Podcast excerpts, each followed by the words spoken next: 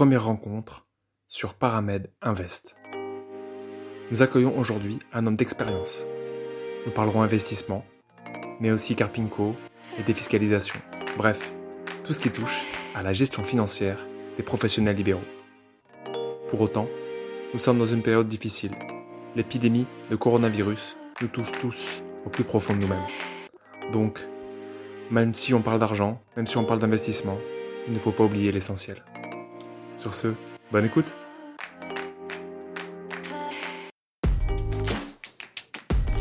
tous nos revenus proviennent de notre activité, mais derrière, il faut aussi les gérer parce que on a quand même une vie personnelle à, mener. La carte PINCO, ce n'est qu'une chambre d'enregistrement.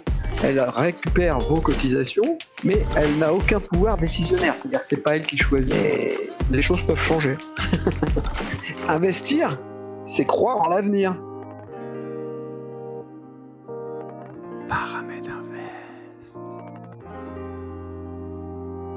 Bonjour, bienvenue sur Paramed Invest.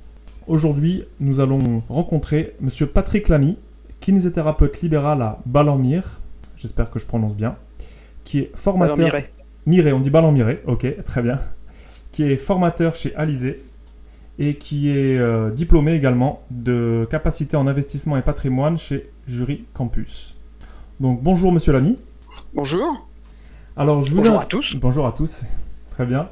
Je vous ai invité euh, parce que j'avais euh, remarqué que vous étiez, euh, que vous proposiez une formation chez Alizé qui s'appelait Carpinco Gestion Entrepreneuriale. Carpinco et gestion entrepreneuriale. Donc vous parliez de Carpinco, de gestion entrepreneuriale et aussi de défiscalisation, il me semble.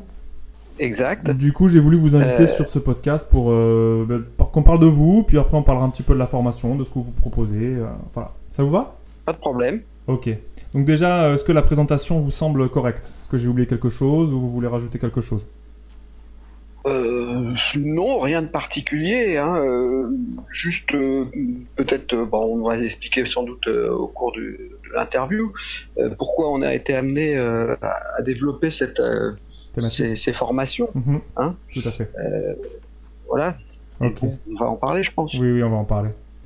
Alors moi d'abord, euh, du coup, euh, je voulais savoir un petit peu par rapport à votre parcours.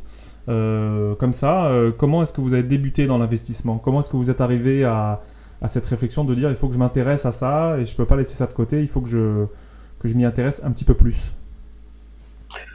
Ah bah, je dirais que c'est le parcours d'une vie professionnelle. Hein. bon, bah, moi, je suis comme tous les confrères. D'abord, une, j'ai 60 ans, je suis diplômé de 1985. Donc euh, à l'époque, ça s'appelait les, écoles de kiné, pas les CFMK. Donc à l'école de kiné, eh ben, euh, était formé pour être des bons kinés, si possible des bons kinés hospitaliers ou de centre, hein, puisque en fait, pendant les trois années d'études, on nous a jamais, jamais, jamais, jamais parlé du libéral. Oui, oui. On allait faire des stages à l'hôpital, on allait faire des stages en centre de rééducation, donc on voyait des kinés salariés, etc. Et puis, euh, bah, du jour au lendemain, on a notre diplôme et paf, on vous lâche on sait très bien que 80%, de, des jeunes confrères se dirigent vers le libéral, parce que de toute façon, au niveau du salarié, il n'y a pas non plus euh, euh, matière à embaucher euh, tous ceux qui sortent des écoles. Et donc, ben, on découvre, ça, ça, vous tombe dessus, quoi, on découvre tout un tas de choses. Et à partir de là, ben, quand on découvre et qu'on n'y connaît rien, ben, on fait sans doute des erreurs. Fait, tout le monde fait des erreurs. Et l'objectif, c'est de faire le moins d'erreurs possible, parce que plus on fait d'erreurs et et pire c'est quoi. le plus important, c'est pas de refaire deux fois les mêmes erreurs, quoi, surtout. Voilà, ben, oui, mais enfin, une fois qu'on en a fait une qui vous, qui vous scotche. Euh, voilà, il y, a différents types d'erreurs, quoi, on va dire. Voilà. Et donc, euh, ben, moi, je, comme tout le monde au départ, euh, je suis parti pour bah, développer une activité libérale, essayer d'avoir mon cabinet et ma maison et au final, quoi. Ouais. Donc, ça, ça m'a pris bonne dizaine d'années de ma vie euh, avec euh, l'élevage de mes enfants, quoi. Et pendant ce temps-là, je me suis occupé de pas grand-chose à côté. Et puis, euh, au bout de quelques années, avoir rencontré des gens, des banquiers, mes comptables, des conseillers en tout genre, je me suis aperçu que bah, j'étais à la merci de ces gens-là parce que eux, ils avaient le savoir, et moi, j'avais pas de savoir à ce niveau-là. Avaient le savoir, la connaissance des produits, la connaissance de, comment les choses marchent, euh, ce qui fait que bah, quand on se retrouve devant un banquier puis qu'il vous parle de, de, produits, bah, vous vous retrouvez comme un de vos patients qui se retrouve devant un chirurgien. Moi, j'ai des patients qui vont chez le chirurgien et je leur dis bah, Qu'est-ce qu'il vous a dit? Je sais pas, j'ai rien compris. voilà. C'est aussi simple que ça. C'est ça. Donc, bah, je me suis posé des questions sur l'avenir et puis je me suis rendu compte que, à vrai dire, tous mes revenus personnels découlaient de ma propre activité. Donc, qu'est-ce qui se passerait euh, si déjà un jour je ne pouvais plus l'exercer pour une raison X ou Y? Et puis euh, ensuite, euh, qu'est-ce qu'il allait se passer à la retraite? J'ai bien vu que, bon alors, contrairement à ce que certains disent, ils disent ouais, on n'aura rien à la retraite. Ouais, je voulais qu'on en parle après de ça. On en parlera de toute façon. Ouais, non, mais bon, d'accord. C'est important. Et donc, eh ben, il, faut, il, faut, il faut prévoir un certain nombre de choses. Oui, oui, tout à fait. Et donc, bah, voilà, de, fil en aiguille, je suis venu bah, progressivement, euh, voilà, toute une vie d'investissement qui a commencé euh, bah, dans les années 90. Et, et puis, au fur et à mesure qu'on apprend des choses, bah, on en découvre de nouvelles. Et puis, quand on découvre de nouvelles, c'est comme un jeu euh, sur Internet, quoi, avec des portes. On ouvre une porte, ah tiens, il y a une salle, puis il y a d'autres portes. On ouvre une autre porte, et puis voilà, et puis on croit qu'on sait des choses. Puis on ouvre une autre porte, et il y a encore de nouvelles choses. Et c'est un jeu sans fin, quoi. C'est ça. Mais euh, c'est un jeu prenant. Et après, euh, moi, ce que je dis dans les formations, c'est que bon bah déjà je les félicite les gens qui viennent dans les formations parce que c'est pas facile dans notre profession par exemple quand on va sur les réseaux sociaux de parler argent et investissement c'est vrai qu'on est un peu fébrile. Je sais pas pourquoi. C'est super mal vu, quoi. Je veux dire, tout de suite, euh, tu parles d'argent, c'est vrai. Je suis assez d'accord avec toi. Voilà. Comme si on travaillait euh, uniquement pour la gloire, le plaisir et puis le bien-être des patients. Bien sûr qu'on travaille pour ça, pour le bien-être de nos patients. C'est notre métier. Mais comme tous les acteurs économiques euh, qui nous entourent, on a besoin aussi, nous, d'en tirer des revenus. Donc, bah, d'ailleurs, on le voit bien actuellement. Hein, les gens sont en train de se paniquer parce que bah, ils vont pas avoir de revenus pendant quelques temps. Et là, d'un coup, donc, là, euh, bah, c'est ça. C'est la panique générale. C'est la panique générale. Donc, euh, on est bien content euh, quand on a prévu des choses qui vous permettent de tenir bah, 15 jours, 3 semaines, 1 mois, 2 mois, éventuellement, avec mois, des revenus autres qui sont indépendants de notre activité. Voilà. Ok. Voilà, je pense que Ok. Du coup, euh, c'est après toute cette réflexion euh, que vous vous êtes dit euh, peut-être qu'une formation un peu plus complète. Donc je, là, je parle de votre de votre formation chez Juris Campus, du coup. ah oui, bah ça c'est venu bien après. Bien après. Alors c'est un peu plus, c'est un, peu plus long. Bah, disons que bon bah au départ, dans les années 90, j'ai commencé à m'investir à droite à gauche, à toucher à l'investissement immobilier, à toucher un tas de choses. Et puis, il s'est passé un phénomène c'est que j'ai découvert euh, la versatilité de la législation fiscale qui est hyper changeante. Et donc, euh, en 2008, pour euh, être très précis, j'ai été, on va dire, poignardé dans le dos, mais bon, il l'a pas fait exprès, par Nicolas Sarkozy, qui a changé une législation fiscale qui m'a personnellement, mais pas tout seul, qui m'a personnellement impacté. Et donc, j'ai décidé à ce moment-là de. J'ai découvert les, forums sur Internet, les forums d'investisseurs. Je suis allé pour, euh, pour essayer de trouver des gens qui étaient dans le même cas que moi pour faire un groupe de pression auprès des députés. Bon, j'en ai pas trouvé, hein, mais enfin bon, ça c'est pas grave.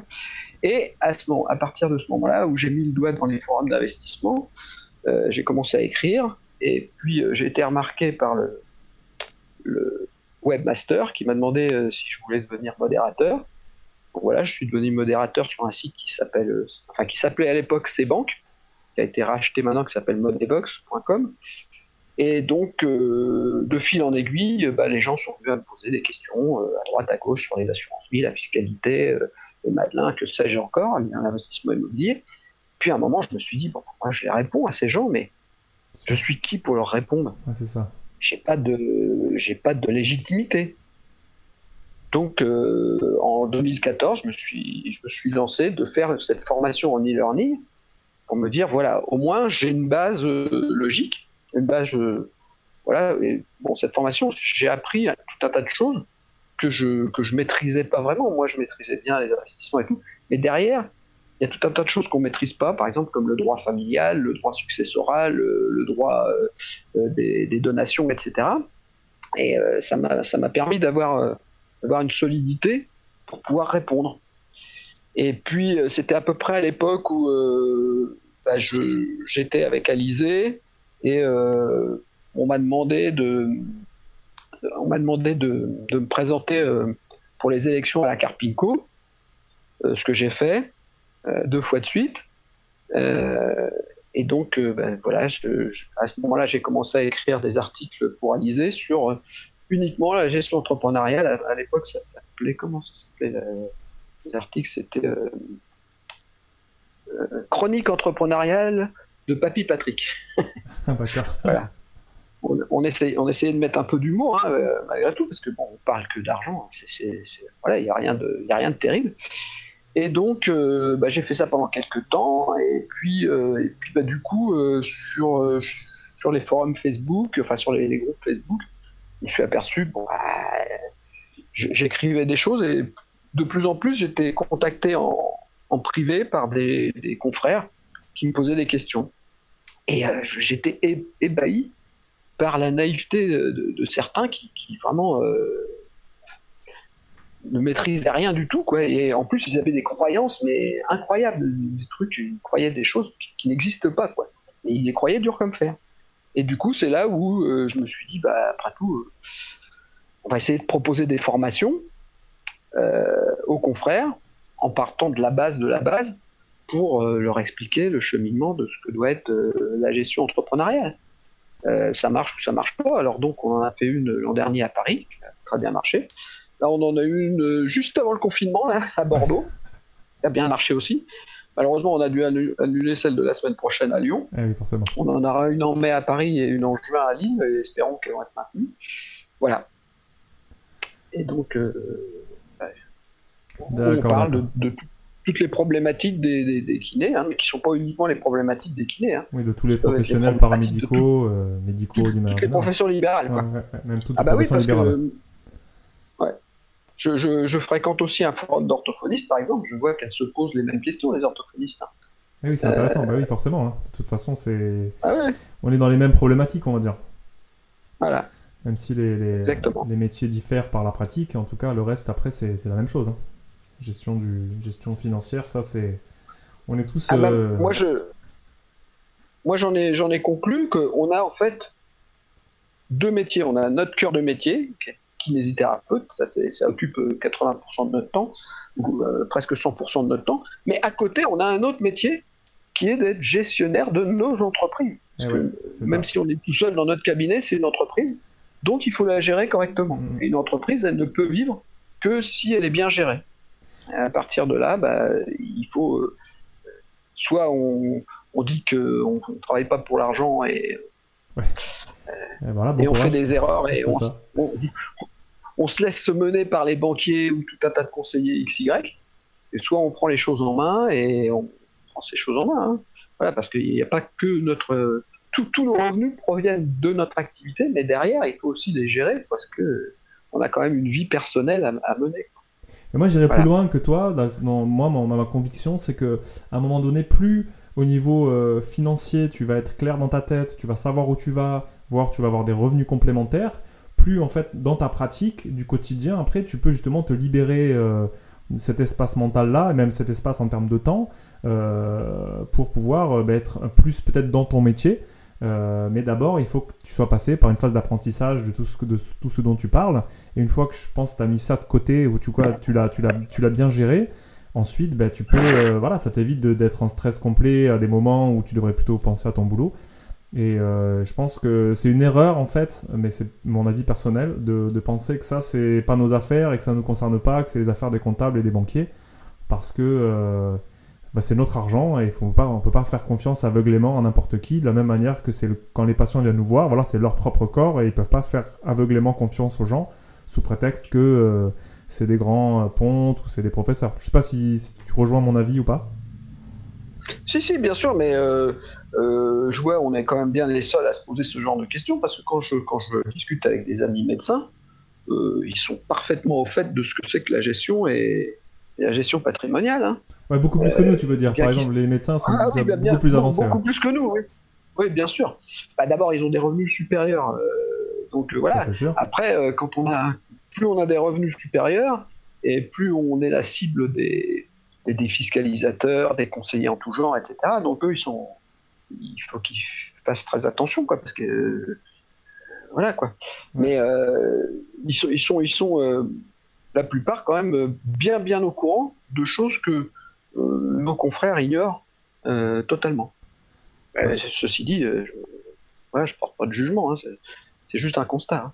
Oui, hein. oui, c'est ça. Il faudrait, faudrait, faire une étude un peu plus approfondie pour savoir vraiment qu'est-ce qu'il en est par, par, par, métier. Ce serait rigolo de le voir, en tout cas de, de, pour se rendre compte et puis pour comprendre pourquoi dans certains cas ben, ils réfléchissent alors que dans d'autres non. Mais euh, ce sera à voir. Par exemple, je pense que les avocats, typiquement, je pense qu'ils sont un peu plus intéressés que nous à ce genre de sujet, mais c'est peut-être leur métier qui veut ça.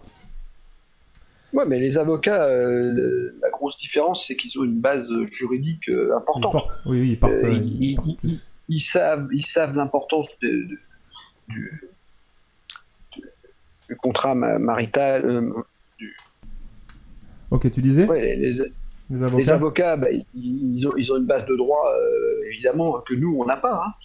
Ils, connaissent les régimes matrimoniaux, ils connaissent euh, les, contrats, successions, ils connaissent euh, les, contrats, oui, bien sûr. simplement. Hein. Euh, donc ils connaissent beaucoup plus de choses que nous. Et puis en plus, eux, ils ont la base qui leur permet de comprendre facilement quand ils lisent un contrat juridique, alors que nous, des fois, c'est un peu du latin. Ah, bah, complètement. Bah, il faut prendre l'habitude. Voilà. Quand la première fois, c'est dur, et puis tu t'y fais, et puis tu lis, tu lis. voilà, faut être, faut être curieux, je pense. Ah bah quand on quand on est un libéral, il faut pas il faut être euh, il faut avoir plusieurs cordes à son arc. Il faut aussi bien au cabinet, on est euh, moi je fais tout, hein, je suis kiné, mais je suis aussi secrétaire, je suis aussi euh, comptable, je suis aussi homme d'entretien, je suis aussi femme de ménage à mes heures. ah oui. Voilà. Bah oui, euh, quand t'as un patient qui vient, euh, qui a les pieds tout crottés et qui fout de la merde partout dans ton cabinet, euh, bah, tu nettoies avant le patient suivant. Quoi. tu vas pas dire je vais appeler une femme de ménage. C'est ça, Donc il faut savoir tout faire. Ça. Donc il faut aussi savoir gérer. Ouais, notamment sur le secrétariat, c'est vrai que bon, aujourd'hui, il y a, des, y a des, des, outils qui te permettent peut-être un peu de ne pas forcément avoir besoin d'une secrétaire à temps plein, parce qu'on peut pas tous se le permettre et que si on n'est pas en groupe, c'est compliqué c'est vrai que du coup, nous, les kinés, euh, enfin, je vois autour de moi par rapport à des collègues médecins, eux, euh, les collègues médecins, ils maîtrisent très rarement, par exemple, ne serait-ce que leur logiciel de gestion. Ils savent pas qui s'en occupe, ils savent même pas comment ça fonctionne. Alors qu'en général, nous, ben, moi, je travaille sur, sur Vega, je, voilà, je peux tout faire sur Vega. C'est-à-dire que si j'ai une secrétaire, je peux tout lui expliquer, il n'y a pas de problème. Mais c'est vrai que nous, on n'a on a, on a pas vraiment le choix que de devoir d'être multifonction, je trouve. Bah, la différence, c'est que les médecins, ils ont quand même des honoraires qui sont euh, largement supérieurs aux nôtres, mhm. et donc ils ont les moyens de se payer euh, qui a une secrétaire ou qui. Ça. Euh, quand je regarde autour de chez moi, les cabinets avec secrétaire, enfin déjà maintenant il y en a très peu parce qu'ils font tout en, en genre Allo, Doctolib ou je ne sais quoi là, je connais pas très bien. Ils font tout avec des secrétariats à distance, voilà. Du télésecrétariat, ouais, généralement les, seuls cabinets où il y a des secrétaires euh, physiques, c'est les, cabinets où il y a 5-6 médecins ensemble, et puis voilà. Hein. Mais des confrères qui ont des, des secrétaires, euh, ça a existé, j'en ai connu dans les années 80, mais maintenant, ça n'existe plus. Hein. Ouais, c'est très rare. Moi, personnellement, j'ai juste une, j'ai une secrétaire en freelance, mais c'est plus une, une assistante euh, qui m'aide à, à, clôturer certaines choses que j'arrive pas à faire. Et c'est un peu la meilleure stratégie que j'ai trouvée, en fait, pour éviter de de remettre toujours des choses au lendemain, des fois quand je suis un peu débordé. Et je, dois admettre que vraiment ça m'a changé, le, ça m'a changé la vie, ce genre de, mhm. pratique. Quand tu trouves la bonne personne, euh, c'est vraiment fantastique. Mais du coup, en plus, sans avoir les contraintes du salariat et, et la gestion, parce que ça c'est pareil, je veux dire, avoir une secrétaire, euh, enfin.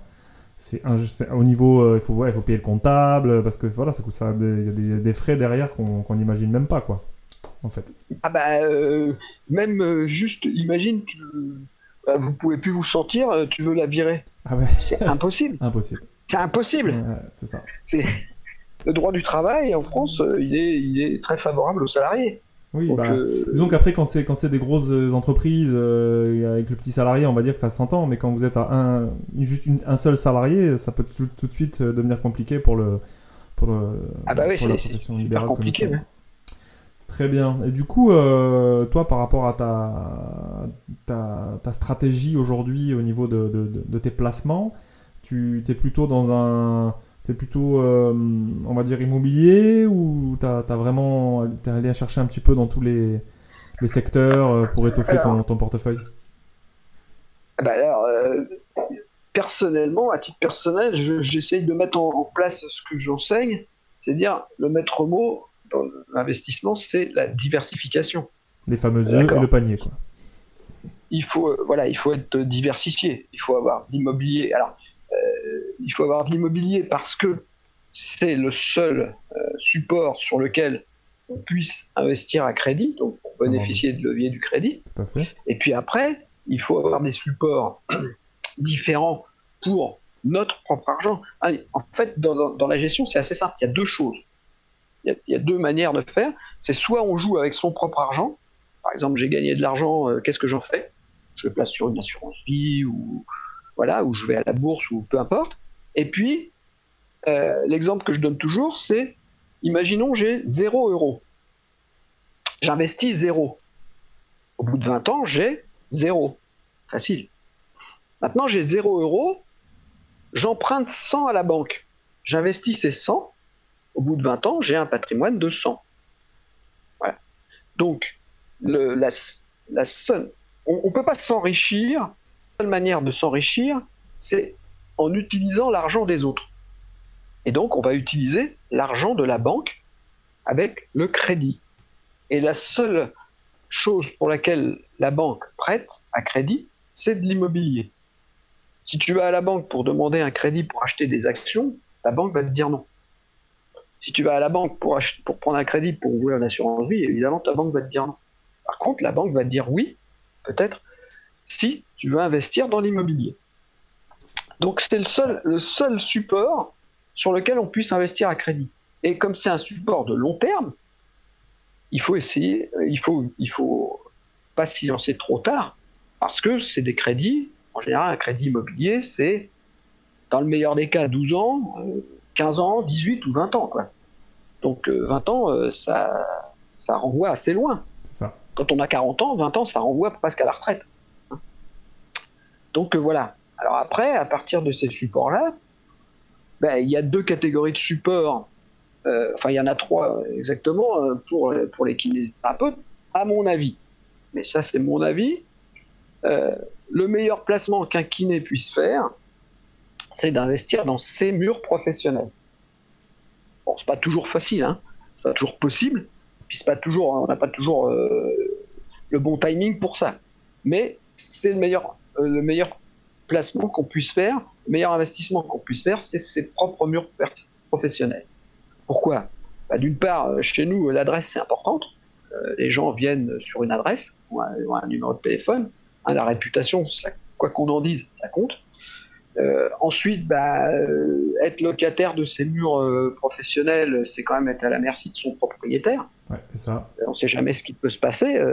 imaginons que le propriétaire décède et que les, héritiers décident de vendre. voilà. Bon, ok. Et, et, puis, bah, c'est quand même le loyer professionnel, c'est quand même la plus grosse dépense de notre activité. Tout dépend où, est-ce qu'on se trouve. Mais si on est dans une grande ville, euh, nous, on peut pas travailler avec 30 mètres carrés. Euh, un cabinet, bon, ça va être 80, 100 mètres carrés, avec une salle de massage, deux salles de massage, une salle d'attente. Maintenant, pour être autonome handicapé, il faut investir de 10 mètres carrés, donc ça fait soit plus de la place, plus une, salle un petit peu de gym. Bon, bah, tout de suite, 100 mètres carrés, c'est pas, c'est pas idiot, quoi, je veux dire. En plus de ça, euh, on peut imaginer que bah, peut-être un jour on aura un assistant, voire un associé, voire deux. Donc il ne faut pas voir trop petit au départ. Alors après, il faut changer, mais ça c'est autre chose. Donc bah, c'est tout de suite des investissements qui sont assez lourds. Et donc c'est un loyer qui est quand même assez lourd. Euh, en règle générale, euh, les prix des loyers sur des surfaces, enfin sur des, des, locaux comme les nôtres en France, ça va entre 17 euros pour les moins chers du mètre carré à 30 euros du mètre carré. 30 bah, euros du mètre facturé à 100 mètres carrés, c'est facile à facturer. Hein. ça fait 3000 euros par mois. Hein. Exactement. Donc, euh, donc voilà, pour moi, le, meilleur placement professionnel, c'est ces murs professionnels.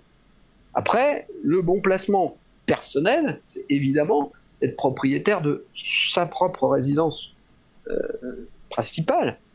Euh, pourquoi? Bah, D'une part, à mon avis, c'est pas bon d'être locataire quand on est en retraite. Parce que la retraite, la retraite, on va peut-être en parler tout à l'heure, on va avoir une grosse, grosse, grosse, grosse chute de nos revenus. Et donc, euh, ben voilà, euh, il ne faut pas amputer de 30 ou 40% nos revenus euh, par un loyer. Il vaut mieux avoir fini de payer sa maison. Ça peut être un capital éventuellement. Et puis ensuite, c'est une sécurité parce qu'on le voit bien actuellement, là, depuis une semaine, on vit une semaine boursière, même mondiale, historique, comme on n'en a pas connu depuis, oui, depuis 1929. Hein. On voit bien la chute des bourses, euh, toutes les actions, hein, même, les, même les grosses bonnes sociétés, elles ont perdu euh, entre 30 et 50% de leur valeur. L'immobilier, à mon avis, euh, il n'est pas dans ce. Il n'y a, pas ce timing, quoi. On peut pas perdre 20% en une journée. Sur on dit qu'il est décorrélé, quoi. C'est l'avantage. Ouais. Et donc, voilà. Pourquoi, à mon avis, l'immobilier personnel, c'est quand même une chose importante. Alors, si on prend ça dans le plan de gestion euh, d'un kinésithérapeute, euh, il faut quand même se dire que voilà, l'immobilier perso plus l'immobilier professionnel, ça va prendre 10 euh, à 15 ans de ton actif. Enfin, 10 à 15 ans de, ça va te bouffer 10 à 15 ans de ton épargne, De ta gestion patrimoniale, quoi. C'est des choses qu'il vaut mieux faire un petit peu quand on est un petit peu jeune. Et puis, mais par contre, après derrière, oui, effectivement, on va pas pouvoir s'investir beaucoup ailleurs parce que bah, on n'a pas non plus des revenus euh, qui soient extensibles à l'infini, donc on peut pas courir deux ou trois lièvres à la fois. Et une fois qu'on a, qu'on a dit ça, on peut très bien envisager euh, de n'être, entre guillemets, que locataire, soit de son immobilier professionnel si on trouve pas ce qui vous convient, soit de son chez soi, et d'investir dans de l'immobilier locatif. Ça, c'est possible aussi. C'est une question euh, de stratégie. Voilà, c'est une question de stratégie et puis d'opportunité. Maintenant, avec les normes handicapées, on ne trouve pas toujours des locaux qui puissent correspondre à ce qu'on attend d'un cabinet de kiné. Hein. Donc, euh, c'est pas facile de, s'investir. Et puis après, bah, c'est pareil, hein, pour les jeunes qui arrivent, euh, qui sont d'abord assistants, euh, qui éventuellement sont associés euh, dans, un cabinet, le gars qui possède les murs, il n'a pas forcément envie de faire rentrer ses associés dans, dans ces murs. Oui, il n'a pas forcément d'intérêt, il n'a pas d'intérêt à le faire. Euh, bah, tout dépend. Si, bah, il peut avoir un intérêt s'il est proche de la retraite. Euh, voilà, de dire bah, je vais passer la main progressivement et je vais me débarrasser de ça. Mais il peut aussi avoir intérêt de les garder. D'ailleurs, c'est ce qui se passe dans les, dans les cliniques. La plupart des possesseurs de, de murs des cliniques, ce sont des veuves de chirurgiens.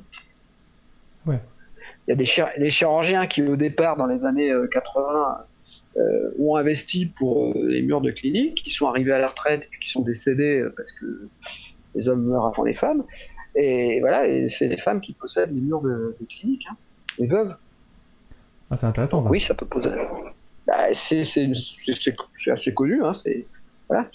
Donc effectivement, ça peut être ennuyeux de dépendre de la veuve d'un ancien confrère si elle, possède, les murs. Donc autant essayer de. Alors après, c'est toujours des, questions de deal. Hein. Euh, proposer, faire entrer. Moi, par exemple, j'étais associé euh, autrefois avec un confrère euh, à qui je suis allé proposer plusieurs fois de lui racheter tout ou partie des locaux puisqu'il était proche de la retraite. Bon, bah, il n'a jamais voulu. Alors qu'on a, on a même jamais parlé argent. C'était juste, voilà, est-ce que ça t'intéresserait que je te te fasse une proposition euh, pour, euh, pour acheter euh, les murs, soit entièrement, soit à 50%, etc. Il a jamais voulu, quoi. Parce qu'il voulait tout garder pour lui. Bah, du coup, j'ai fini par me désassocier puis créer mon cabinet moi-même. ouais, de fait. Parce que je... bah, ouais, bah oui, c'est clair. Mais bon, voilà, après, c'est les, les, aléas des. Il n'y a, pas que il n'y a pas que les choses euh, pragmatiques dans la gestion, il faut aussi prendre en compte la personnalité des gens et la psychologie des gens. Hein. La fameuse psychologie. Eh oui.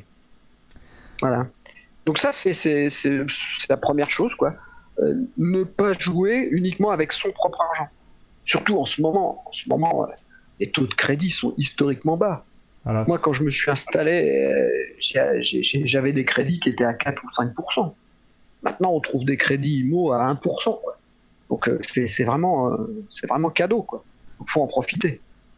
Ok, du coup, euh, donc là on a parlé de ta stratégie, on a parlé, on a rapidement parlé de la psychologie, mais c'est vrai que bon, ben, je pense que quand on est investi sur sa résidence principale, dans son cabinet, bon, au niveau psychologie, ça se passe plutôt pas mal. Mais toi, est-ce que du coup, tu as dû du coup t'intéresser un peu plus peut-être à la bourse et à des choses un peu plus risquées Et du coup, est-ce que ben, au fur et à mesure des années, tu as réussi à développer une, psychologie assez solide, je veux dire, pour pas avoir envie, notamment pendant ces crises, de tout solder d'un coup par peur euh, de, tout perdre? Ah oui, bien sûr. Ah bah là, euh, si on veut parler de la bourse, euh, celui qui garde son calme, c'est celui qui gagne, quoi. Celui qui panique, c'est celui qui perd. Et en fait, les gros investisseurs, enfin, je veux dire, les, les acteurs de marché, eux, c'est pas leur propre argent, donc ils s'en un peu. Donc ils ont intérêt à garder leur calme. Par contre, le petit investisseur qui se panique, bah, lui, il va se faire rincer, ça c'est sûr. Euh, mais bon, euh, malgré tout, euh, il faut savoir les règles du jeu. En bourse, hein, pour qu'il y ait des gagnants, il faut qu'il y ait des perdants. Donc, et inversement. donc, ça, la psychologie, ça joue énormément. Quoi. Mais, alors, pour, pour nos confrères, si on veut aller par là, la chose importante, c'est il ne faut investir en bourse que de l'argent dont on n'a pas besoin. C'est un investissement long terme qu'on aura besoin peut-être plus tard, mais il ne faut pas investir de, l'argent dont on peut avoir besoin euh, dans les 1, 2 ou 3 ans. Hein. Parce que sinon, bah, effectivement, on va vendre au mauvais moment. De toute façon, ça, c'est depuis 60 ans euh, ou même plus, euh, c'est classique. Hein. Il y a toujours ceux qui vendent au mauvais moment et il y a toujours des gens euh, qui ont une grandeur d'âme qui sont là pour racheter à ce moment-là. C'est ça, bizarrement. là, en ce moment, ceux, qui achètent par exemple du total à 20 euros, ceux qui vendent du total à 20 euros, je ne sais pas à quel niveau ils l'ont acheté, mais s'ils l'ont acheté à 40, bah, ils perdent la moitié de leur capital. Bien sûr. Et encore 40, c'était pas cher. Oui, il était un peu plus, je crois. ah oui, oui, oui, bah, moi j'ai un PRU qui est largement supérieur à ça sur total. Hein. Euh, moi, je, fais du, du buy and hold. PRU, PRU pour nos, pour nos auditeurs, s'il te plaît. Ah, alors, le PRU, c'est le, le, prix de revient unitaire. C'est-à-dire, par exemple, si on achète 100 euh, actions à 100 euros et qu'après, on en achète 100 euh, à 200, on fait la moyenne, ça veut dire qu'on a un prix de revient unitaire à 150. D'accord. Voilà. Et donc, si on a acheté moyennement à 150 et que l'action vaut 200, bah, on va gagner 50 si on la vend. Et si elle retombe à 100, on va perdre 50 euh, sur toutes les actions. Donc on va perdre de l'argent. Clairement, si on vend en dessous de son PRU, on perd de l'argent. Mais ça, euh, quand on a un PRU à 100 par exemple et que, l'action tombe à 90, on se dit bon je perds 10. Quand elle tombe à 80, on dit bon je perds 20. Quand elle tombe à 70, on dit bon allez là je vends, tant pis je perds que 30. Et puis euh, elle continue à descendre et il y a des gars qui vont la racheter à 50 et ils vont attendre 2, 3, 4 ans, et l'action elle va remonter à 150. Hein. Eh C'est ce qui s'est passé dans les années 2000 avec, euh, avec euh, Orange. Moi, je me souviens quand j'ai, au départ, ça s'appelait France Télécom, j'avais acheté des, France Télécom à 20 euros. Euh, enfin, c'était 20, 20 francs. Je les ai vendus à 120, ce qui était déjà superbe. Et là où je me suis mordu les doigts, c'est qu'elles sont montées à 250. Ah Sauf que maintenant, ah elles sont à combien là Elles doivent être à 7 euros, quoi. Eh Donc euh, voilà, il, fallait les vendre à ce moment-là, faut pas être trop gourmand. 120, c'était bien. Il faut savoir se mettre un stop. Savoir se mettre un stop. Ah bah oui. De toute façon, euh, comme on dit, les arbres montent pas au ciel. Hein. Bon là, moi par exemple, je suis scotché parce que bah, j'avais pas prévu cette histoire de coronavirus qui nous a plombé en trois jours, quoi. Euh, on était, on était sur des niveaux excellents. il fallait faire des choix. Mais euh, d'un seul coup, euh, quand on prend, quand on perd 12% euh, sur une journée, bah, on se dit peut-être pas le moment de vendre, ça va rebondir. Puis après 8%, puis quand on est à 20%, bah, après c'est trop tard. Hein. La marche elle est enclenchée. Hein. Donc soit, soit on vend à perte, soit ben, on, s'engage sur à laisser ça sur. moi je pense que pour, pour, pour une perte telle qu'on l'a eu là, statistiquement parlant, sur les grosses grosses crises comme 1929 par exemple, il faut euh, à peu près 4 euh, ans pour revenir au niveau. 4 ans. Donc là, bah, oh oui, à peu près, ouais. Je pense qu'on reviendra au niveau dans, dans 3-4 ans. Si les choses se passent bien. si les choses se passent bien. Et bon, sinon, bah, j'aurais perdu de l'argent. et, tant pis, mais ceci dit, il faut pas regarder que la valeur du CAC. Hein. parce que la différence entre le CAC français et, le Dow Jones, c'est que le CAC français n'inclut pas les dividendes. Ceci dit, euh, il y a des sociétés comme Total, par exemple, qui versent un dividende de 5% l'an. Euh, bah, c'est toujours bon à prendre, hein. Parce que 5% l'an, sur 20 ans, on a la valeur de l'action. C'est ça. Ok. Mais bon, à mon avis, euh, il ne faut arriver à la bourse que lorsque tout le reste est sécurisé. Tout le reste, voilà, c'est-à-dire l'investissement immobilier personnel, professionnel, les investissements locatifs, euh, les assurances vie, les défisques. Euh, on, a, on a tout, voilà. Et après, on se dit, bah voilà, c'est du bonus. Euh, si, si, si, je peux faire un petit peu, voilà. Bon, c'est sûr que, vu le niveau, on va même pas parler des livrets fiscalisés, hein, parce que la 0,5, c'est pas la peine. Et vu le niveau des, de rentabilité des, des assurances vie en euros, euh, on se dit que oui, effectivement, si on veut chercher, de toute façon, si on veut chercher de la rentabilité, il faut prendre du risque. Et à tous ceux qui disent que quand on investit en actions, euh, on favorise euh, le grand capital, BlackRock, etc., je leur dis, regardez le numéro de la fin de l'année de la Carpinco, là où sont indiqués les, les placements des réserves de la Carpinco la Carpinco a 45% de ses réserves investies en actions. Ah, alors là, Par l'intermédiaire de la... Ah bah si, 45% de 45% en, actions et puis on doit avoir euh, pareil 50% en obligations. Donc pour la Carpinco, donc du coup on va parler un peu de la Carpinco. Tu me disais que 45% des réserves de la Carpinco étaient investies en actions Oui, bien sûr. Mais ça c'est euh, c'est, euh, tout le monde peut, peut, aller le vérifier. C'est dans les, les, revues qui, qui, nous envoient annuellement ou trimestriellement. Non, je ne sais plus. bref, ils nous envoient des, des, petites revues, là, la petite revue Carpinco, là. Et c'est marqué dedans. Oui, oui, mais je pense qu'on on, lit trop vite, en fait. tu vois? Ou on lit pas, surtout. Ou on lit pas, voilà, on lit pas. je pense qu'on va être honnête. Et donc euh, voilà, mais bon, c'est pas un problème. Hein, euh, dire, euh, pareil, si, quelqu'un qui a une assurance vie avec des, UC, bah, il est aussi investi en, en actions. Donc vous êtes des, on, parle, on parle, excuse-moi, mais unité de compte. Hein. UC, c'est unité de compte. Ça veut dire que dans votre assurance vie, vous avez également, en général, les, les, banquiers vous proposent ça pour augmenter un peu la rentabilité. Vous avez des actions qu'on appelle des unités de compte. Je, je précise que il y a des gens des fois qui pourraient ne pas savoir. Donc euh, voilà, après dire que bah, de toute façon, c'est clair que les actions sont euh, le substrat qui permet d'avoir la meilleure rentabilité euh, sur, sur le long terme. Par exemple, des chercheurs américains ont fait un calcul entre 1914 et 2014, c'est-à-dire sur 100 ans. Hein, bon, personne n'a le temps d'attendre 100 ans, mais enfin bon, sur 100 ans, la bourse a pris 10 000% ah oui. Ah oui. Malgré que euh, il y a eu euh, la guerre de 14, la guerre de 39, euh, la crise de 29, la crise pétrolière de 73, et diverses guerres, etc. Plus plusieurs chocs pétroliers. voilà, les actions, c'est ce qui les rapporte le plus. Bah, c'est normal, c'est corrélé, corrélé avec l'économie réelle. Eh oui, parce que globalement, globalement, globalement, ça augmente quoi, sur le long terme. Qu'est-ce qui crée de la valeur? Ce sont les entreprises.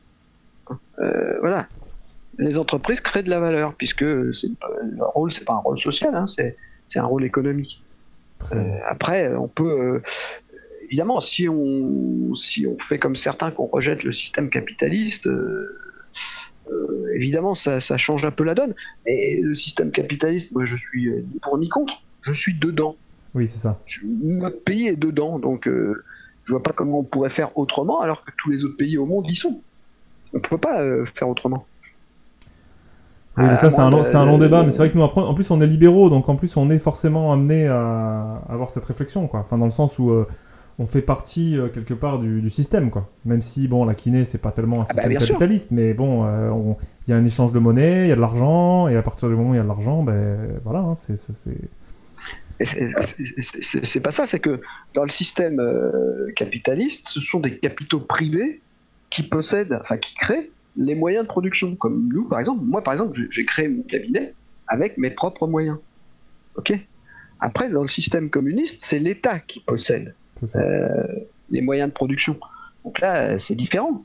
on a bien vu dans, plusieurs endroits où ça a été tenté que malheureusement, ça euh, ça marche pas parce que ce qui, est le mobile euh, du capital, c'est de, créer des revenus. Et donc, les gens, bah, si, s'ils ont juste leur salaire et qu'ils n'ont aucun moyen de créer des revenus, bah, ils s'investissent pas pareil. Après, de toute façon, investir en bourse, comme on l'a dit, c'est un choix. Euh, c'est pas le seul support euh, qui existe. Et libre à chacun ensuite de faire ce qu'il veut, de toute façon. Ah bah bien sûr. Voilà. Donc après, c'est, si, si c'est pas ton truc, n'y va pas. Voilà, c'est tout. Il n'y a pas de. Ah bah de toute façon, il faut, il faut y aller euh, sur la pointe des pieds avec parcimonie. parce que, parce que tout le monde fait des erreurs. Hein. C'est ça. Et donc je pense que la, bourse, la bourse plus qu'ailleurs, voilà, il faut s'y intéresser. Tu peux pas juste faire confiance à ton banquier qui va dire oui, on va mettre une partie. Non. Si tu veux mettre de la bourse, regarde bien et euh, documente-toi. Il faut t'y intéresser. Si tu veux pas t'y intéresser, bon ben fais autre chose. Mais euh, enfin moi c'est mon avis personnel. Je pense qu'il faut euh, savoir ah, ce qu'on fait. Je dirais que c'est pareil pour tous les tous les investissements. Oui, tous les investissements. il faut s'y intéresser. Mmh. moi, au début de, ma carrière, je me souviens, il y a un gars qui est venu me proposer pour investir dans un, dans un appartement. à l'époque, c'était Besson ou de Rebien, je sais plus.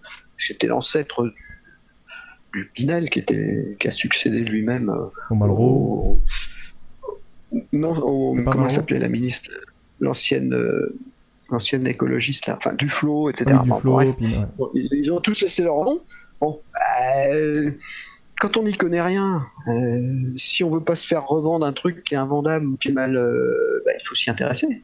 Donc il faut s'y intéresser à ces investissements.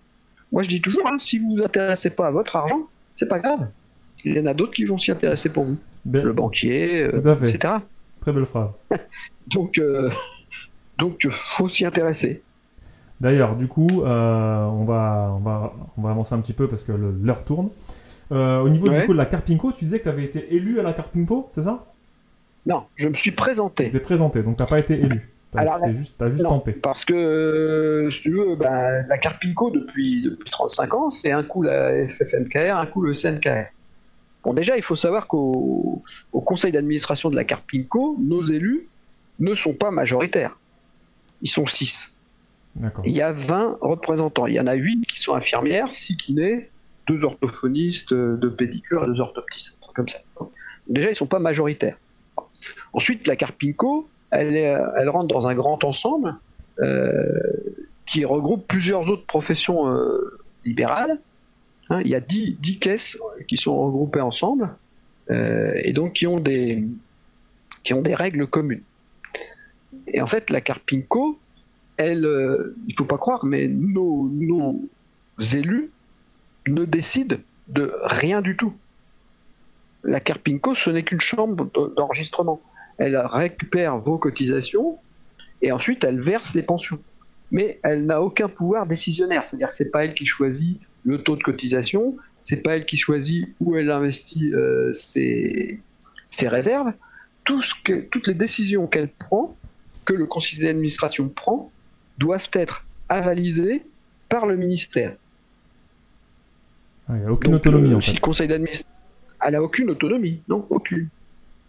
Et il faut savoir que euh, quand on verse 100 à la Carpinco, il y en a quand même, euh, il y a quand même, je crois, c'est 42 euros ou un peu plus qui va à la compensation nationale et interrégime. À la solidarité. C'est-à-dire que nous, voilà, on finance en partie par nos cotisations les régimes déficitaires euh, qui sont bien connus, hein, qui sont euh, principalement le régime agricole, mais aussi la SNCF, euh, les mines, le culte. Oui, c'est un peu, c'est un peu le, c'est un peu le, comment dire, le grand débat de dire, bah attendez, nous, y a, a priori, on, enfin, on, doit s'arrêter à 67 ans à Tomax. Il y a des règles qui s'appliquent pour nous, mais on est solidaire des autres caisses qui n'ont pas les mêmes règles. Donc à un moment donné, enfin, c'est là que c'est là que ça crée un petit peu des discordes, quoi. Enfin, je. Ah bah, il y, avait ça d'une part, et puis d'autre part, il y avait la retraite à points. Pour nous, la retraite à points, on la connaît toujours. On la connaît depuis toujours, puisque la Carpico, c'est une caisse avec euh, où les cotisations sont transformées en points. Bon, alors, on nous a vendu euh, la retraite par points comme étant plus juste. C'est vrai, elle est plus juste, mais elle est aussi perverse. Et ça, il faut le préciser à nos jeunes confrères. Parce que euh, tous les ans, nos cotisations sont transformées en points. Bon. À la fin de la carrière, on ajoute tous les points reçus. Imaginons que j'ai accumulé 10 000 points et que le point vaille 1 euro. On va me dire, vous avez 10 000 multiplié par 1, 10 000 euros de retraite annuelle. Ok. Bon, donc, pour avoir une bonne retraite, l'objectif, c'est d'avoir un maximum de points. On est d'accord mhm. Sauf que les points, on n'achète pas les points qu'on veut. On achète les points qu'on peut. On achète les points en fonction de nos revenus. Donc ceux qui ont des petits revenus ont des petites cotisations, mais ont peu de points, et ceux qui ont des gros revenus annuels, hein, je veux dire, ont des grosses cotisations, mais ont beaucoup plus de points.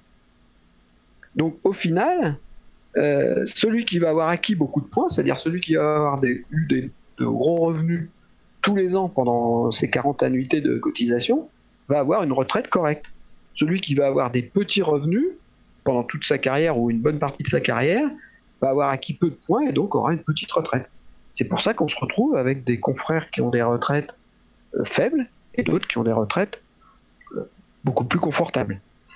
Alors, il, faut. Moi, je donne comme ordre d'idée. Hein, je donne un ordre d'idée. Euh, l'ordre d'idée, c'est grosso modo entre 1800 et 2200 euros par mois. Il y en a qui ont beaucoup moins, hein, parce qu'ils ont eu des retraites, des, carrières différentes. Euh, voilà.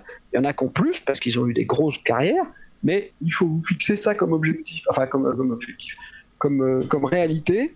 Je pense que une grosse partie d'entre nous aura une retraite comprise entre 1800 et 2200 euros par mois. D'accord? Ensuite, euh, je peux le dire ici, hein, c'est aucun problème. Moi, euh, j'ai 60 ans, donc j'ai reçu, je reçois. de toute façon, tout le monde peut aller sur le site de la Carpico et demander une simulation. Hein. Donc moi, ma simulation, euh, c'est assez simple. J'aurai mon nombre de trimestres nécessaires pour avoir une retraite à taux plein à 64 ans je peux partir à partir de 62 ans, puisque ça c'est l'âge légal, et je peux continuer au-delà de mon âge de retraite, qui est de 64, jusqu'à 67 ans. La différence entre 62 ans, mon départ à 62 ans, et mon départ à 67 ans, c'est 600 euros par mois. C'est donc considérable. C'est considérable. Entre 62 et 64, j'aurai une décote, j'aurai moins entre 64 et 67, j'aurai une surcote. Voilà. Donc après, l'avantage de ce, système de retraite par points, c'est que on choisit l'âge auquel on peut partir. On peut partir à 62 avec une retraite plus faible, on peut partir à 64 avec une retraite à saut plein, et si on veut continuer, on peut partir après et avoir une surcote, c'est-à-dire avoir une meilleure retraite. Après, c'est ça, c'est en ça que voilà, on laisse la liberté aux, gens de choisir l'âge de départ. Après, comme je le disais tout à l'heure, hein, la retraite par points, c'est le reflet de toute une carrière. Et donc, il faut essayer d'avoir une carrière sans trou ou avec des revenus euh, suffisants. Bon, on peut, accepter que les premières années euh, soient faibles, c'est normal. Hein. Mais après, il faut quand même, faut quand même avoir une vitesse de croisière intéressante pour, pour arriver dans les niveaux de retraite euh, corrects. Pourquoi tu dis que ça a des hein, effets pervers Pardon. Ah, pardon? Pourquoi tu dis que ça a des effets pervers eh ben, C'est pervers en ce sens que ça, ça, ça te pousse, quand tu, quand tu, quand tu analyses bien euh, la situation, ça te pousse à faire des gros chiffres. Puisque la cotisation, alors j'ai pas les chiffres en tête, mais euh, elle est de 8,32% sur la partie entre 0 et 40 000 euros de BNC annuel. Au-delà de 40 000 euros et jusqu'à 232 000, elle est de 1,32, je crois. Et au-delà de 230 000, elle est de 0. Bon. Des confrères qui font au-delà de 230 000 de BNC, voilà. on, va, on va les laisser, on va les laisser. Ils sont pas très nombreux. Hein. J'en ai jamais rencontré, mais bon, admettons. Il, est clair que par exemple le gars qui, qui fait 40 000 euros, il paye 8,17%. Par contre, celui qui, qui, qui fait euh, au-delà de 40 000 euros, bah, il, va, il va payer, certes en valeur absolue plus, mais il va avoir un pourcentage moindre. Mhm. Donc, ça favorise quand même les euh, revenus les plus importants. En tout cas, supérieurs à 40 000 euros de BNC. D'accord. Ah oui. parce que du coup, cet argent que tu donnes pas à la Carpinco, tu peux le gérer autrement aussi, et ainsi de suite. Forcément. Bah oui, c'est oui, c'est un cercle vertueux, je dirais. Euh, plus on fait de chiffres, plus on a de facilité. Et puis en plus, y a, tout le monde connaît le fameux adage bancaire hein, on ne prête qu'aux riches. Euh, le banquier, quand tu vas venir le voir, il va te demander combien tu gagnes. Hein. clairement. Et comme maintenant, par exemple, pour la, résidence, enfin pour les, pour les crédits, ils sont obligés de, ils sont obligés maintenant de faire super attention. Ils peuvent pas prêter euh, avec des remboursements supérieurs à 30% de tes revenus. Mhm ah bah, 30% de 2000 euros, euh, c'est pas comme 30% de 4000 euros. On est d'accord. Clairement. Ah Donc voilà. Donc toutes ces c'est Donc le système. Je te laisse parler. Le système est plus juste, mais il est pervers.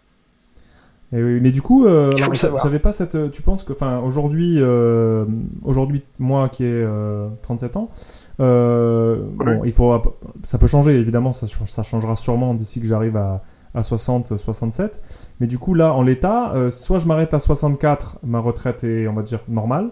Soit je continue jusqu'à 67 pour être bonifié, soit je m'arrête avant et je perds une décote de, euh, pour deux ans, tu as dit 600 euros dans ton cas toi.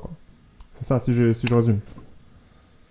Oui, mais c'est même pas tellement ça. Puisque, en fait, depuis la dernière réforme des retraites, ça, c'est mon cas personnel. Mais chaque cas est particulier. D'accord. Puisque tu as 37 ans, donc tu es né en quelle année? 83. Bon, pour les gens qui sont nés après 1968, donc c'est ton cas, il faut avoir, pour toucher une retraite à taux plein, 43 annuités de cotisation. Donc tout dépend à quel âge tu as commencé à travailler. D'accord. Tu veux le gars qui passe par exemple son bac à 16 ans et qui a son diplôme de kiné à 20 ans, qui commence à travailler à 20 ans. 43 plus 20, ça lui fait 63. Le gars qui a redoublé 2-3 fois, qui a fait une prépa, qui a raté une prépa, euh, qui, voilà, qui sort de l'école de kiné à 24 ans. 24 plus 43, ça fait 67. Donc en fait, voilà, euh, c'est pas l'âge, c'est le nombre d'années de cotisation. Sachant que tu t'arrêteras quand même de toute façon à 67. Pas forcément. Non, mais t'es pas obligé, je veux dire, pas obligé, mais. Ouais, à 67, on aura le droit euh, à la retraite à tout plein, quel que soit le nombre de trimestres cotisés. Enfin, faut déjà y arriver. Et ce qu'il faut préciser aussi, c'est que pour ceux qui ont euh, validé des trimestres euh, quand ils étaient étudiants, par exemple, parce qu'ils ont bossé l'été, euh, ça compte aussi dans le nombre de trimestres. Hein. on, peut très bien sortir de l'école de kiné avec déjà des trimestres de validés. C'est pas plus mal. Mais en même temps, 43 annuités, c'est 43 annuités, quoi. Bah, moi, j'ai commencé à 15 ans dans les champs, tu vois, j'ai bien fait. oui, enfin, ça dépend. parce que des fois, le fait de travailler un mois dans un champ, euh, ça valide rien. Oui, il faut travailler. Pour valider un trimestre, il faut, il faut, euh, il faut un minimum de revenus. Alors ça, c'est, euh, faut regarder les chiffres au niveau de la Sécu, je les connais pas. Mais pour valider un trimestre, il faut un minimum d'heures et de revenus. Ok, du coup. Donc celui qui a travaillé Pardon. Juste un mois, il valide pas. D'accord. Et du coup, toi, dans ta formation, tu disais euh, que tu allais en fait enfin, là, expliquer en gros ce que, de manière un peu plus poussée sûrement ce que tu viens de m'expliquer, mais euh, tu, faisais des, euh, tu, tu, vas montrer aux gens comment voilà, faire des projections pour pouvoir prévoir en fait les, les différentes ah bah, cotisations. C'est ce que j'explicite. La base de la formation, c'est ça. On part de la carte Pinko, j'explicite comment ça marche, Ok, euh, j'explicite, euh, bah, je, leur, dis que de toute façon, ils peuvent avoir une simule facile sur le site de la Carpinco, ce qui permet de se faire une idée. À partir de là, imaginons que voilà, je, vois, je m'aperçois que à la Carpinco, j'ai, je vais toucher, mettons, 2000 euros par mois de retraite. Bon, 2000 euros par mois de retraite, attention, c'est déjà plus que la moyenne des Français. On est d'accord. La moyenne de retraite des Français, c'est 1700 euros. Ok. Donc avec 2000 euros, on peut dire qu'on c'est pas bien, mais euh, c'est quand même plus que la moyenne. Mais le souci, c'est que une fois qu'on est à la retraite, on va vieillir. Oh, j'entends du de quoi? Du bruit là derrière. Tu, tu peux couper là, j'entends des. Oui, là c'est bon, pardon. Donc, une fois qu'on est à la retraite, on va vieillir. Ok Donc 2000 euros par mois. Euh, imaginons qu'on doit aller dans un, dans un EHPAD. On n'est pas à l'abri de vivre très vieux. Euh, moi, par exemple, à l'EHPAD où je vais, qui n'est pas un EHPAD. Celui où tu as prévu d'aller Non, je rigole. non, non, celui où je, où je, travaille. Euh, qui est pas un EHPAD, enfin c'est un EHPAD tout à fait correct, hein, qui est très bien, mais c'est pas le top niveau, quoi, je veux dire. Hein. C'est pas en région parisienne, c'est pas voilà. Euh, c'est quand même 120 euros par jour et par personne. C'est-à-dire 3600 par mois. Bon, le gars qui gagne 2000 euros de retraite, s'il a un EHPAD à 3600 euros, bah, il faut qu'il lâche 1600 euh, euros de plus que sa retraite. Donc voilà, il faut avoir prévu autre chose pour compléter éventuellement ça, mais pas que. Moi, j'ai sur le sur le forum où je vais là, j'ai rencontré pas mal de mecs, euh, euh, notamment il y, a, il y a 15 jours, hein, j'étais à un, séminaire à Saint-Malo là, où il y avait un gars qui était banquier en retraite et il se plaignait pas du tout de sa retraite, mais il m'expliquait que avant, avec ses primes et tout, il gagnait à peu près 4000 euros par mois et que maintenant avec sa retraite il est à 2500, que c'est très bien, mais passer de 4000 à 2500, ça lui fait un choc. C'est ça. C'est pas progressif. Il a, du mal à il a du mal à s'adapter quoi. Surtout qu'en plus, paradoxalement, vous êtes à la retraite, donc vous avez du temps. Au début, quand vous êtes dans la période où vous êtes encore euh, dynamique et que vous avez plein de temps, et ce temps, bah, il faut bien le combler. Alors bon, on peut faire du vélo, des choses qui coûtent rien, mais bon, si on veut se faire un peu plaisir parce qu'on a travaillé toute sa vie, bah, d'un coup, euh, ça peut vite augmenter et pourtant vos, on va dire vos dépenses, vos, vos, rentrées, elles sont, elles ont bien diminué. Donc c'est ça qui doit être euh, difficile à gérer. Ah bah oui, il faut le prévoir. Hein. c'est ça. faut le prévoir. C'est pour ça qu'il vaut mieux pas avoir de loyer. Déjà, il faut mieux être propriétaire de sa résidence principale. Il vaut mieux pas avoir de loyer. Faut pas avoir, euh, faut pas traîner des crédits voitures ou des trucs comme ça. Hein. la retraite, voilà la retraite, on aura une retraite, hein, enfin, euh, sauf si la planète explose, mais on aura une retraite qui va être tout à fait correcte par rapport à ce, que, ce qui se fait euh, à côté, mais qui, euh, voilà, ce, sera entre 1800 et 2002. Hein. Et par rapport aux réformes, du coup, on disait, j'avais entendu qu'ils ils allaient augmenter les cotisations, peut-être les, j'avais entendu jusqu'à ah, bah multiplier par deux, donc je sais pas si. Ouais, là, là c'est un autre, c'est un, autre souci. Enfin, c'est voilà, là, la réforme, c'est euh, la part de cotisation entre 0 et 40 000, qui est de 8,27%, aurait dû, ou devrait, ou j'en sais rien, parce que là, pour l'instant, tout est arrêté, passer à 18 euh, ou 19%. Donc effectivement, ça fait une, ça fait une grosse ah, augmentation c'est carrément... des, cotisations. Parce que... Euh, bah oui, oui, donc tu disais, oui, ça, y a, y a, on passerait de 8,2, tu disais, à 18% de cotisation. Ouais, voilà, dans, dans ces eaux-là, ouais. Ok, ouais, donc, euh, mais ça c'est... Sur, sur, la...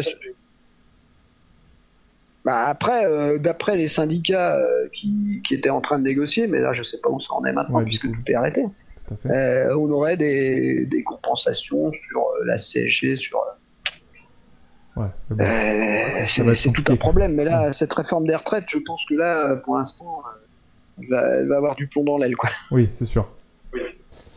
Bah, déjà, on va voir comment sera le pays après tout ça. Et après, peut-être que les choses vont être un peu différentes. Mais bon, on verra. On peut pas prédire l'avenir. Enfin là, euh, avec cette histoire, si ça dure deux ou trois mois, il va nous falloir deux ou trois ans pour, pour remonter. Hein. Oui, c'est sûr. Ah bah, ça, c'est clair. C'est sûr. Ben écoute, euh, sur la carte Pinko, c'est déjà pas mal. Je pense qu'on a quand même bien, bien discuté. Euh, j'ai vu que rapidement, hein, parce qu'on est quand même sur la fin, euh, tu proposais aussi 2-3 infos sur les défisques. Alors j'avais quand même une question à te poser, rapide. C'était en, gros pour toi, qu'est-ce qu'une bonne défisque? Une bonne défisque, c'est celle qui te correspond.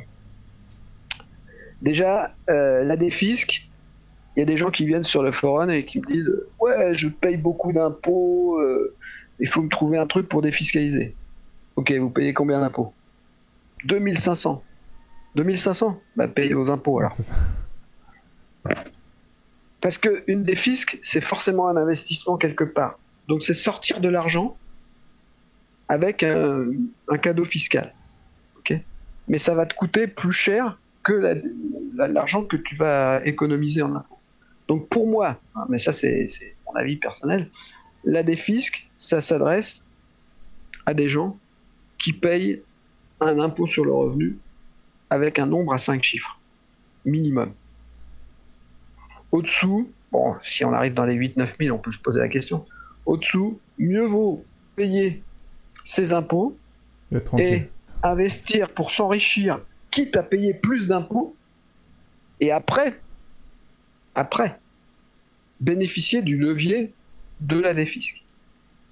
Parce que si l'État fait des cadeaux de défisque, c'est qu'il y a des risques. Et plus la défisque est importante, plus le risque est important.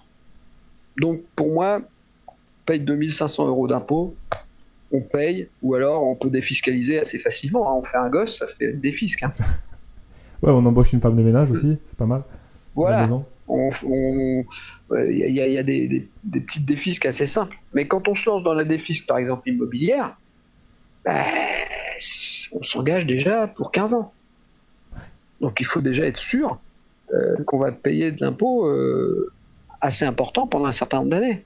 Ensuite, par exemple, bah là on ne l'a pas évoqué, mais on aurait pu évoquer le problème du Madelin. Hein. Euh, la recherche de la défisque à tout prix, ça peut être une grosse connerie pour le Madelin. Alors, quand tu parles du Madelin, tu parles de la, la, du fait de mettre de l'argent de côté pour la retraite, c'est ça? Ouais, les, les, contrats retraite Contrat Madelin, contrat, voilà, c'est là, ok. Un, contrat Madelin, euh, qui, qui va plus s'appeler comme ça, mais bon, ça va s'appeler le père. Euh, c'est euh, en gros, on met de l'argent qu'on déduit de nos revenus, donc on paye moins d'impôts et on, aura à, la, sortie une rente ou un capital. ok. Mais attention, ça ne s'adresse pour moi, comme l'avantage est fiscal, ça ne s'adresse pour moi qu'à des gens qui sont fortement fiscalisés et relativement proches de la retraite. C'est-à-dire qui sont en TMI 30 et qui sont euh, des quadras avancés ou des quinquas. Prendre une Madelin à 25 ans pour y mettre, comme certains le font, 50 euros par mois, c'est ridicule. Parce que d'une part, on immobilise de l'argent qu'on ne pourra plus utiliser jusqu'à la retraite. Donc quand on a 25 ans, euh, on a quand même d'autres choses à faire avant. Et puis ensuite, 50 euros par mois pendant 35 ans, ça va donner une rente de 100 euros par mois. Donc euh, aucun intérêt. Et puis, il y, avait aussi cette notion de voilà, je veux dire, ton, il faut, tu donnes ton argent à un établissement bancaire qui va euh, placer aussi l'argent en fait. Donc il y, a aussi tout ça qu'il faut regarder, quoi. C'est pas juste on met de l'argent de côté, il y a, y, a, y a, des implications et euh, je pense que ah bah après, euh, soit ça, c'est comme l'assurance vie, hein, euh, le matelas c'est comme l'assurance vie, soit on, fait confiance à l'assureur pour gérer le pour gérer l'argent, soit on peut avoir gestion libre, c'est-à-dire qu'on peut gérer soi-même. Mais bon, gérer soi-même, faut un peu s'y connaître. Voilà, c'est ça. On en revient toujours à la même chose. Savoir ce qu'on fait, s'y bah, intéresser, toujours pareil. Moi, ce que je dis dans les formations, je ne vais pas vous donner euh, la solution. Moi, je dis, voilà, il existe des outils qui s'appellent euh, investissement immobilier, euh, assurance vie, Madelin, des fiscs, il y en a plein, etc., etc. Il existe des outils. Il faut bien les connaître et les maîtriser pour utiliser le bon outil au bon moment. Voilà, et c'est comme ça qu'on a qu'on fait le moins d'erreurs possible. Si on utilise un bon outil, mais au mauvais moment, par exemple la Madelin c'est un bon outil, mais une Madelin à 25-30 ans, c'est pas le bon moment. Donc ça donnera pas le résultat euh, escompté. Donc tu disais, ouais, une Madelin, il faut, euh, on, va dire, on, arrive vers 50 ans peut-être, et on se dit, bon allez, je booste un petit coup sur la fin, j'ai un gros, j'ai mes enfants sont plus sur ma feuille d'impôt, j'ai un gros TMI, bon allez, j'essaye de, de... Exactement. D'accord. Non, mais c'est exactement ça. j'ai déjà des investissements à droite à gauche, euh, voilà. Je veux défiscaliser en préparant ma retraite, ok. Mais je défiscalise pas en préparant ma retraite à 30 ans. 30 ans, j'ai encore 35 euh, ans à travailler derrière. J'ai largement le temps. Là, au contraire, à 30 ans, j'investis à crédit. Voilà, c'est ça la stratégie, effectivement. Voilà. Tout à fait. Ouais, bah, du coup, après, c'est vrai que tu peux sortir à, 50 ans en général, tu es, quand même bien installé dans ton travail, tu peux te permettre de mettre un peu plus de côté parce que tu as déjà investi sur tout le reste. Du coup, ça te permet de, de, voilà, de vraiment bien booster ta retraite 15 euh, ans après. Ouais, c'est une bonne, une bonne chose à, à étudier en tout cas. Ouais, voilà. Après, bon, bah, moi je présente des stratégies. Hein. Après, euh, il y a autre stratégie que de. Euh, c'est comme en kinésithérapie. Hein. Euh, un patient qui vient avec une entorse de cheville, on va pas tous faire la même chose. Bon, voilà, il faut juste avoir les outils et puis savoir les utiliser. Exactement. on va arriver sur la fin. Je vais te poser deux trois questions comme ça qui sont plus, pas, j'irais pas dire personnelles, mais comme ça pour pour finir. ta plus grosse erreur? C'est laquelle en investissement Ma plus grosse erreur, bah, ça a peut-être été de, de m'y intéresser un petit peu tardivement. Parce que bah, c'est vrai qu'en sortant de l'école de kiné, euh, j'avais d'autres choses à penser, j'avais mes enfants à élever, j'avais tout un tas de choses. J'ai pas forcément pensé. Euh, après, ma, ma, mon, énormissime erreur, mais, bon, ça, ça passe pas un conférence, conséquence parce que c'était quand j'étais très jeune, euh, ma première, ma toute première expérience de, euh, bourse, j'avais 18-19 ans, j'ai fait confiance au banquier. Il a investi au Japon. Bon. Heureusement, je suis sorti rapidement, mais bon, je me suis coupé un bras, quoi. Ah bon, après, je me suis dit, bon, plus jamais ça. Puis, bah, j'y suis revenu après. Mais, euh, au moins, le fait, moi, ce que je fais, c'est que maintenant, je fais par moi-même comme ça, si je fais des erreurs, j'en fais. Mais si je fais des erreurs, j'ai qu'à m'en prendre qu'à moi-même. Eh Par contre, si c'est le banquier qui fait une erreur pour moi, ça me fout les boules. Tu m'étonnes. Ok. Euh, est-ce que tu as des petits rituels, des petites habitudes, des choses que tu essaies de mettre en place pour justement euh, bah, faire les choses de manière automatique euh, pour pas dévier en fait de ta stratégie initiale? Non, je pas de, pas de rituel particulier. Euh. Je, te donne un exemple. Par exemple, tu essayes, tu dis, ok, moi, je, tous les vendredis, je m'occupe de, mon, de mes finances. C'est le moment que j'ai dédié à ça. Et comme ça, au moins, je suis régulier. Ou euh, t'as pas de, t'as pas de moment précis. Ah non, non, mais moi, je, je, passe euh, tous les soirs euh, de 9h à 23h sur les forums et voilà, j'y passe effectivement un nombre d'heures incalculable. Ah, passion je le fais par voilà par plaisir. Et donc euh, en fait en fait souvent je réfléchis à mes stratégies euh, quand je suis pendant les séances de muscule. Bon, je m'entraîne quatre fois par semaine, à peu près une heure, une heure et demie, ça dépend. Et bon, bah, les séances de muscule, c'est je pousse et après j'ai trois minutes de repos. Pendant les minutes de repos, je, je réfléchis à mes stratégies. D'accord. voilà. Ouais, c'est un rituel, hein. Tu veux dire, tu vois, c'est un rituel comme un autre, mais ça reste. Ah ouais, non, mais parce que j'ai rien d'autre à faire. Hein. J'ai une salle de muscu chez moi. D'accord. Donc je suis tout seul. Et, voilà, euh, ce matin, je, bah, comme j'ai rien à faire, j'ai fait un peu de muscu. Bon, je, je penser à mes stratégies. Enfin, maintenant, euh, à mon âge, les stratégies, euh, elles sont plus dans le, la construction du patrimoine. Hein. Oui, je suis plus dans la, dans la transmission et. Ah, bah, je suis dans la transmission. Parce que là encore, on pourra en, on pourra en parler pendant des heures mais euh, il y a tout un aspect euh, transmission, donation qui est super important. Si on ne connaît pas la législation fiscale euh, sur les donations et, les successions, bah, évidemment, quand on est mort, on est mort, mais il y a une grosse partie de ton patrimoine qui part aux impôts si tu n'as rien prévu. C'est ça, c'est ça. Donc c'est dommage. C'est bien dommage d'avoir travaillé. mais tu vois, c'est toujours un peu frustrant, c'est vrai, parce qu'au final, tu as, trois phases. Tu as la phase de, de construction. Et en fait, en fin de phase de construction, bah, tu arrives assez vite sur la phase où tu penses déjà à, transmettre. et tu te dis où est la phase de où on profite en fait. Mais bon, c'est comme ça. Hein. Oui, parce que la transmission par donation, elle est beaucoup plus intéressante plus on transmet jeune. Parce que par exemple, pour les donations de, de, biens démembrés, donations de, de nue propriété avec réserve d'usufruit, bon là on peut en parler une heure. Mais, oui, oui. Moi je connais un peu, mais c'est sûr que c'est pas le sujet pour le moment. La, nue propriété est fonction de l'âge du, du, du, donateur. Tout à fait. Donc euh, plus on donne jeune, et moins on paye de, de, de droits. Quoi. Donc c'est intéressant de connaître, bah, effectivement, les sociétés. On peut très bien avoir une SCI euh, qui possède les biens immobiliers, euh, donner des, en nue propriété des parts de SCI à ses enfants, se garder euh, les revenus par l'usufruit et bah, ainsi pouvoir transmettre des biens sans payer de droits. Et Mais ça, c'est pareil. en profitant du. Faut l'avoir prévu. C'est ça. Voilà. Faut l'avoir prévu. Faut y avoir pensé. Ok. Pour terminer, juste, euh, ben, si tu as deux trois ressources à, donner à nos auditeurs, des, peut-être des livres ou des, euh, des euh, voilà, des, des, Alors moi, ouais, au début de ma, au début, quand j'ai commencé à m'intéresser, j'allais sur les revues de vulgarisation, genre mieux vivre votre argent, capital, revenu, des choses comme ça, voilà. et puis après, ben après, je, je, fréquente énormément les forums, donc ceux qui veulent me retrouver, je suis modérateur chez Monevox. Euh, je le fais à titre bénévole, hein, pas d'argent maintenant. Donc j'ai aucun intérêt. Et puis bah voilà, autrement, euh, je, maintenant avec Internet, je vais, je vais, je vais facilement prendre mes, renseignements sur Internet.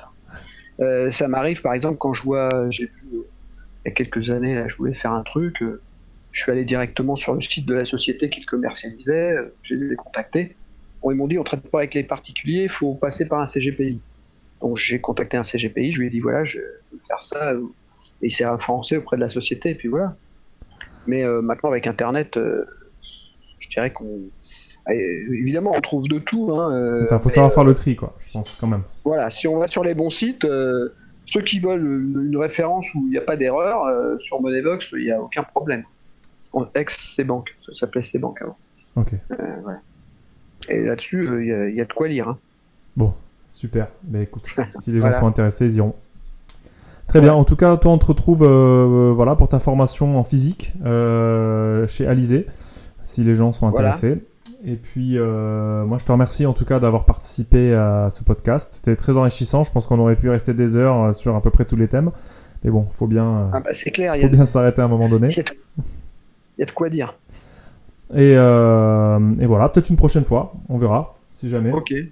Et puis, euh, bah. bonne, bonne, fin de confinement, hein, parce qu'on est en période de, de Corona.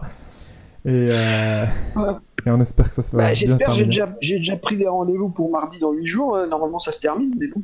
ah oui, t'as de l'espoir. C'est bien fort, l'espoir. ah bah. ok.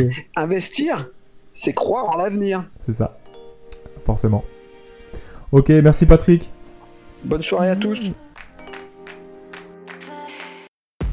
Merci d'avoir écouté cet épisode jusqu'au bout. N'hésitez pas à commenter, à laisser 5 étoiles et même à le partager. Mais surtout, si vraiment ça vous a plu, n'hésitez pas à vous abonner ou à nous rejoindre sur paramèdinvest.com pour avoir toutes les news, les infos et tout le reste. A bientôt